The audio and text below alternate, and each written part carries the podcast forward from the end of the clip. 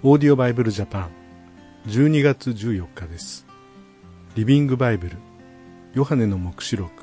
5章1節から14節です。お聞きください。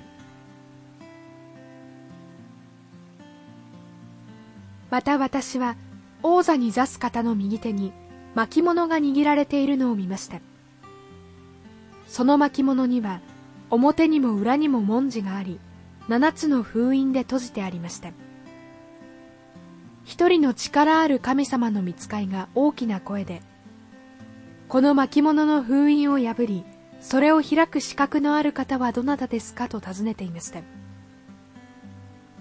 しかし天にも地にも死人の中にも誰一人その巻物を開いて読むことのできる者はいませんでした。どこを探しても巻物を開くのにふさわしい人が見当たらないので私はがっかりして泣き出してしまいました。巻物の内容を教えてもらえないからです。ところが24人の長老の一人が慰めてくれたのです。泣くのはやめなさい。ご覧なさい。ユダ族から出たライオンダビデの根である方がおられます。その方が勝利を得てあの巻物を開き七つの封印を破る資格を得られたのです。それから私は24人の長老と王座と4つの生き物との間に子羊が立っているのを見ました。子羊にはかつて直接の死因となった傷跡がありました。この方は7つの角と7つの目を持っていました。その目は全世界に使わされる神様の七つの霊です。子羊は前に進み出て王座に座す方の右手から巻物を受け取りました。その時4つの生き物と24人の長老は子羊の前にひれ伏したのです。彼らはそれぞれハープと香の立ち込める金の鉢とを手にしていました。この香は神様の民の祈りを意味します。彼らは新しい歌を高らかに歌っていました。あなたこそ巻物を受け取って封印を破りそれを開くのにふさわしい方。あなたは殺されましたがその血によってあらゆる民族の中から神様のために人々を買い取ってくださいました。そしてその人々を神の国に集め神様の祭司地上の支配者とされました。それからまた私は幻によって王座と生き物と長老たちとの周りで歌う幾千万もの見つかいの声を聞きました。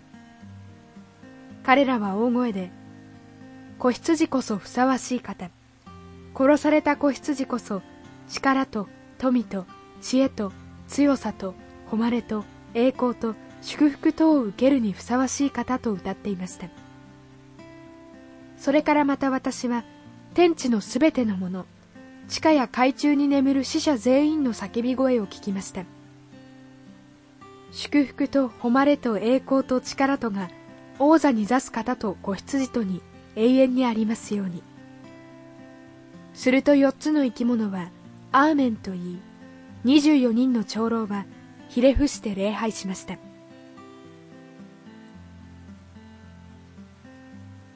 ここに出てくる子羊というのはもちろんイエス様のことです。まこの子羊こそまさに賛美を受けるにふさわしいお方である。ま24人の長老はひれ伏して礼拝したと、まあ、そこに素晴らしい礼拝の姿が記されています。アドベントの時期ですけれども、神様が私たちに主を礼拝するということをもう一度深く考えるように導かれているように思います。クリスマスが近づく中で私たちはこの救い主を心から礼拝する。また心から賛美する。そういう時として備えていけたら幸いだと思います。それではまた明日お会いしましょう。さようなら。このオーディオバイブルジャパンはアメリカのデイリーオーディオバイブルの協力によりメッセージ小暮達也ディレクターティム・ジョンソンでお送りしました。